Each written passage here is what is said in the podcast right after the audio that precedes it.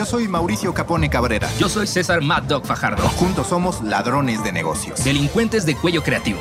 Y este es nuestro plan de robo.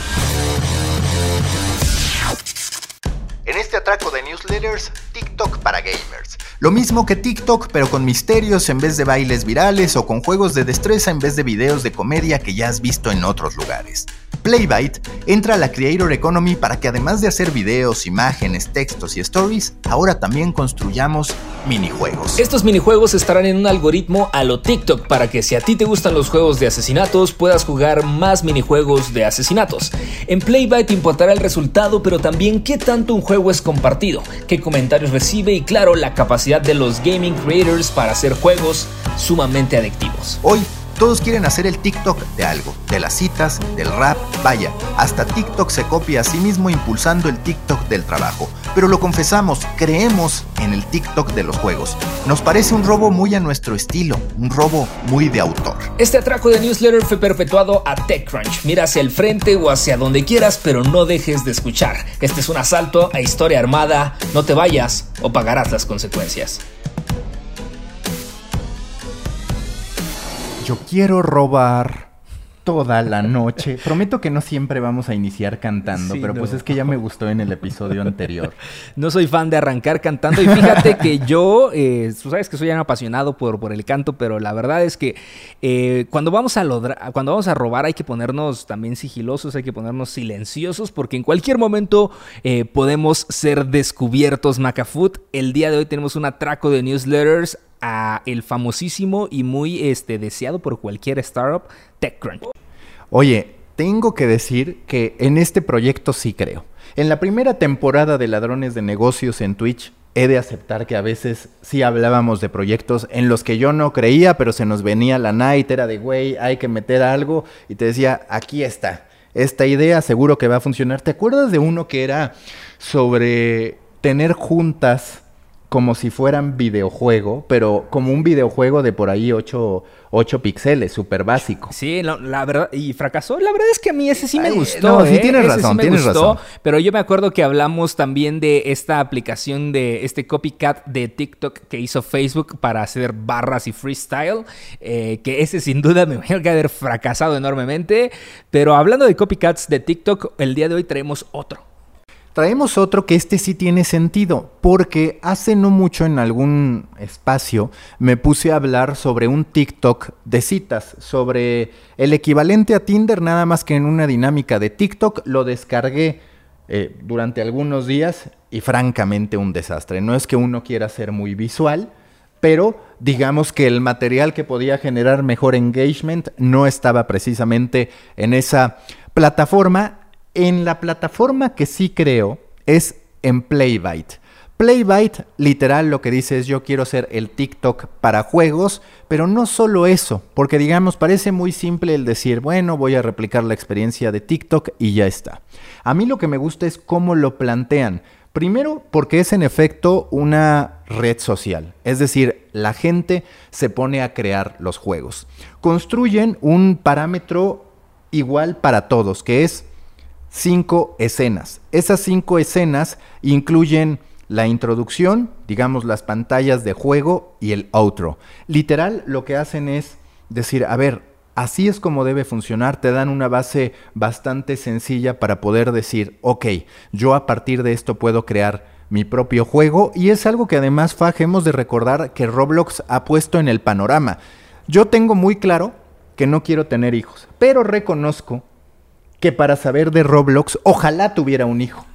Debería poder rentar un hijo para que esté en Roblox. Simplemente como estudio de mercado. A ver, Maca, lo que está pasando con el, mercado de los videojuegos no es ningún secreto, lo hemos platicado muchas veces, hemos hablado no solamente de la cantidad de dinero que mueve, sino del nivel de innovación que se está encontrando ahí. Hemos hablado de incluso este posible eh, mundo virtual que se origine gracias a este acercamiento de los videojuegos, porque al final es cuando nosotros accedemos a imaginar y entrar a un mundo en el cual eh, dejamos de ser nosotros mismos. Los juegos han estado ahí todo el tiempo, incluso seguramente a ti, digamos por la edad, te tocó el Tetris, probablemente. A mí me tocó el Zelda Ocarina of Time. Pero también te tocó el Tetris, pues no es como que no lo hayas jugado, güey. No, no, no, pero a lo que voy es que, ¿sabes qué? Sí me tocó mucho juegos.com, me acuerdo, así como videojuegos.com era un URL bastante común. Me acuerdo que incluso había unos picarones ahí, había como la parte de juegos adultos y había unos picarones. Pero básicamente tú entrabas ahí y había chingos de juegos, miles, miles, de todo, de lo que sea. Había de perros, había de deportes, había, como te decía, de eh, De hecho, el Atari era muy así. En vez de tener juegos larguísimos, pues tenía una serie de jueguitos. Exacto. Muchos minijuegos, básicamente eso era. Y por ahí te podías pasar toda la tarde jugando uno tras otro, tras otro, tras otro. Tenías tus favoritos y regresabas. Pero la magia es que entrabas a un universo con demasiados juegos. Me parece que esas logísticas, básicamente lo que está evolucionando aquí, ellos están diciendo, a ver, creemos una posibilidad, un solo lugar donde la gente pueda estar jugando juegos y swipe y seguir jugando. Esto es un poquito enfocado también a los juegos de fácil consumo, esos que pues generalmente juegas cuando vas a hacer popó, ¿no? Es como, pues voy rápido, voy a gastarme 5, 6, 7 minutos, tal vez no tengo acceso a internet. Bueno, me imagino que aquí necesitas acceso a internet, pero bueno, voy a hacerlo rápido, voy a entrar, voy a jugar, estuvo divertido, swipe y me voy con otro, y swipe y me voy con otro, y swipe y me voy con otro, y entonces tienes la posibilidad de probar muchísimas interacciones distintas y ver cuál te gusta. Esto incluso ha pasado eh, recientemente con filtros de Instagram, donde está Flappy Bird, hay como adaptaciones muy extrañas en esos juegos, pero me parece que ellos están encontrando un mercado fuerte porque no solamente te doy la posibilidad de tú crear, que creo que todos hemos tenido ganas de crear un juego algún momento, sino que hay un gran mercado de consumidores sedientos de poder estar jugando en cualquier momento así rápido. ¿Qué tipo de juegos hay? Simuladores, juegos de defensa de tus torres, digamos, y demás, de, de batalla, juegos de combate, obis, ¿sabes qué son obis? Yo tampoco sabía hasta hace un momento, pero gracias a Google puedo quedar como alguien que sea algo que las personas no saben, que es simple y sencillamente un juego de obstáculos o un curso de obstáculos. Es un término que viene de Roblox. Y por el otro lado también cuestiones de misterio y asesinato, que como siempre termina llamando la atención de los seres humanos.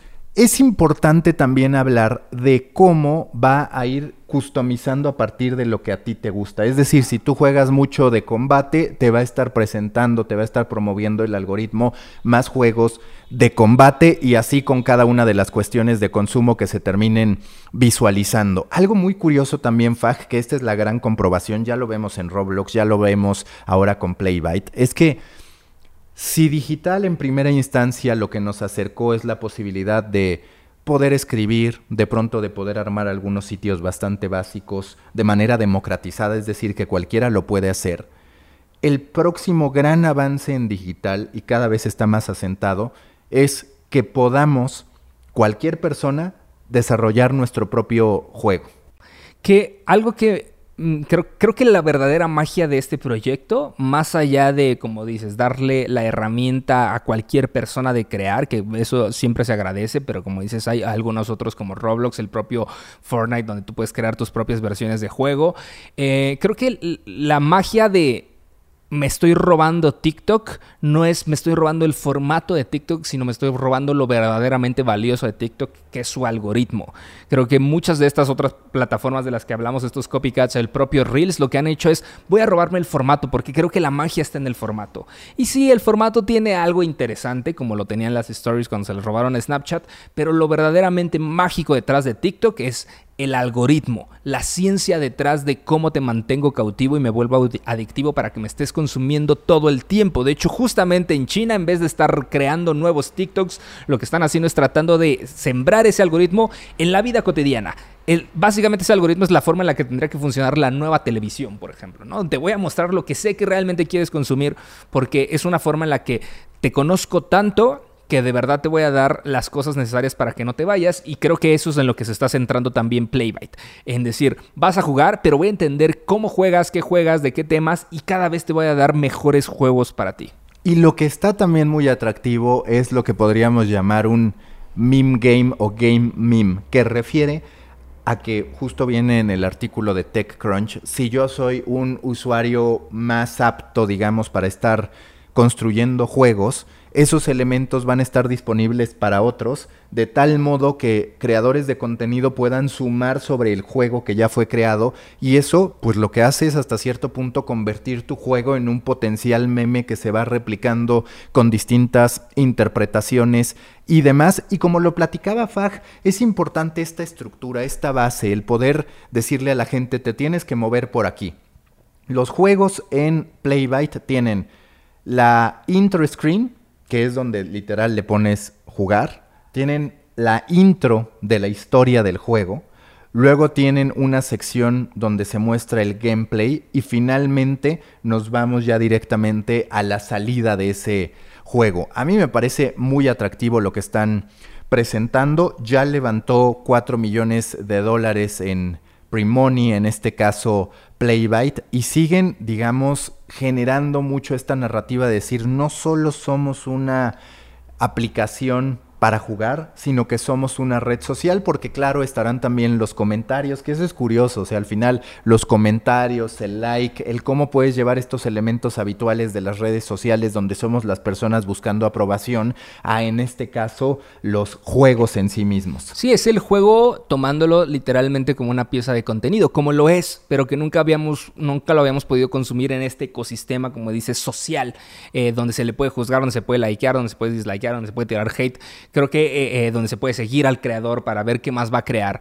Em, creo que esto abre un mundo interesante, está explorando, no sé si Playbyte está aquí para quedarse, pero, pero creo que está rascando en un lugar interesante.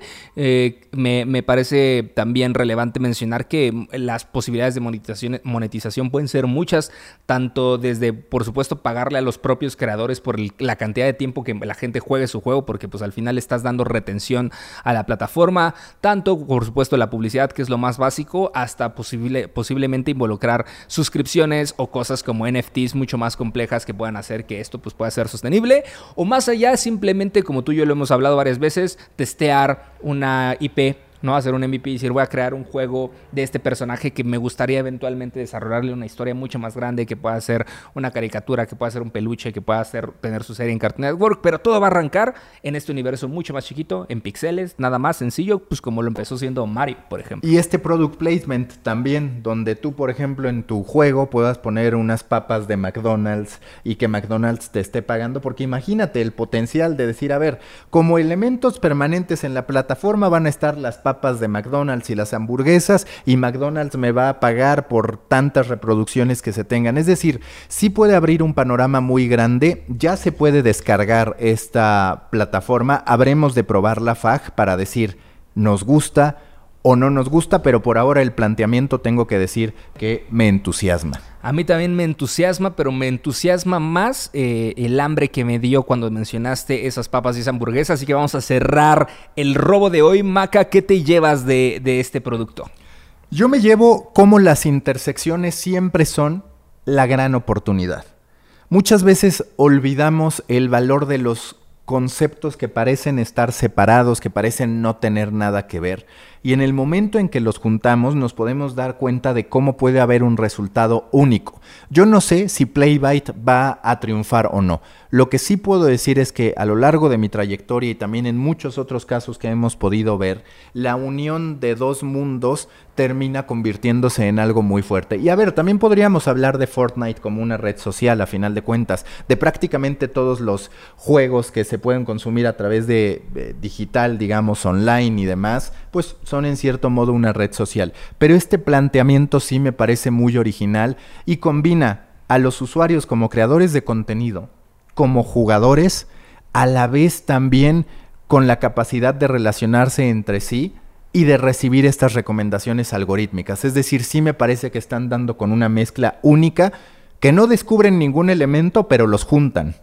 A mí lo, que yo más me llevo de, de Playbyte es justamente eliminar la fricción que existe entre el consumidor y el creador. En este caso en específico me parece que los videojuegos son un universo súper emocionante para contar historias, para probar con contenidos originales. Sin embargo, hoy en día desarrollar un videojuego requiere demasiado conocimiento técnico. Gracias a plataformas como Roblox, como Fortnite, como Minecraft, eh, se está tratando de abrir un poquito y creo que esta otra herramienta lo trae todavía más a un consumidor del día a día y eso habla muy bien porque justamente plataformas como Vine, como YouTube, eh, en general Instagram, nos trajeron una serie de, muchos fotógrafos, de muchos videógrafos, de mucha gente que tal vez eventualmente va a escalar hasta hacer cine, gracias a que existía la posibilidad, hoy en día todos tenemos una cámara en nuestro teléfono, tenemos la posibilidad de escribir, de tomar fotos, de generar video, incluso a veces de generar audio, como, como muchos podcasts también han surgido simplemente con un teléfono.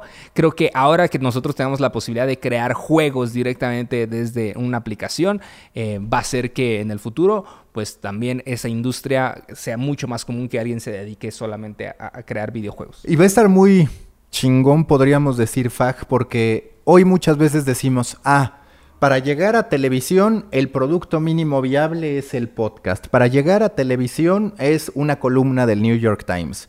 En unos años podríamos hablar de este jueguito creado por un usuario, hoy ya se convirtió en un gran universo de productos, incluyendo una película. Así es, como le pasó a Angry Birds, pero te digo, sin ser, eh, sin requerir un grupo eh, multitalentoso, estudio, estudio de arte, de diseño, de programación para que pase, sino tal vez simplemente un teléfono. Pues acabamos de robar. Les hemos entregado el botín completo, Mad Dog. Nos vamos. Creí que ese era tu cierre, Maca, perdón. eh, yo soy César Mad Fajardo. A mi lado está Maca Capone Cabrera. Y todo lo que acaban de escuchar puede ser usado en su contra. Tengan cuidado. Los ladrones ya hicimos el trabajo sucio por ti, pero tranquilo, este atraco no cuesta nada más que compartir el botín con quien creas que esté dispuesto a mancharse las manos con nosotros como tú ya lo hiciste. Con un screenshot en stories o un tweet es más que suficiente. Que no se te escape también darle follow a este podcast y suscríbete a nuestro newsletter en ladrones.substack.com. Sabemos que a veces tienes que ver el plan de robo para entenderlo al 100%. Si quieres estar en contacto, sigue a Maca como arroba macafoot en todas las redes sociales y a mí como arroba César Fajardo en Instagram. Hasta el próximo robo, tú ya eres cómplice de este atraco.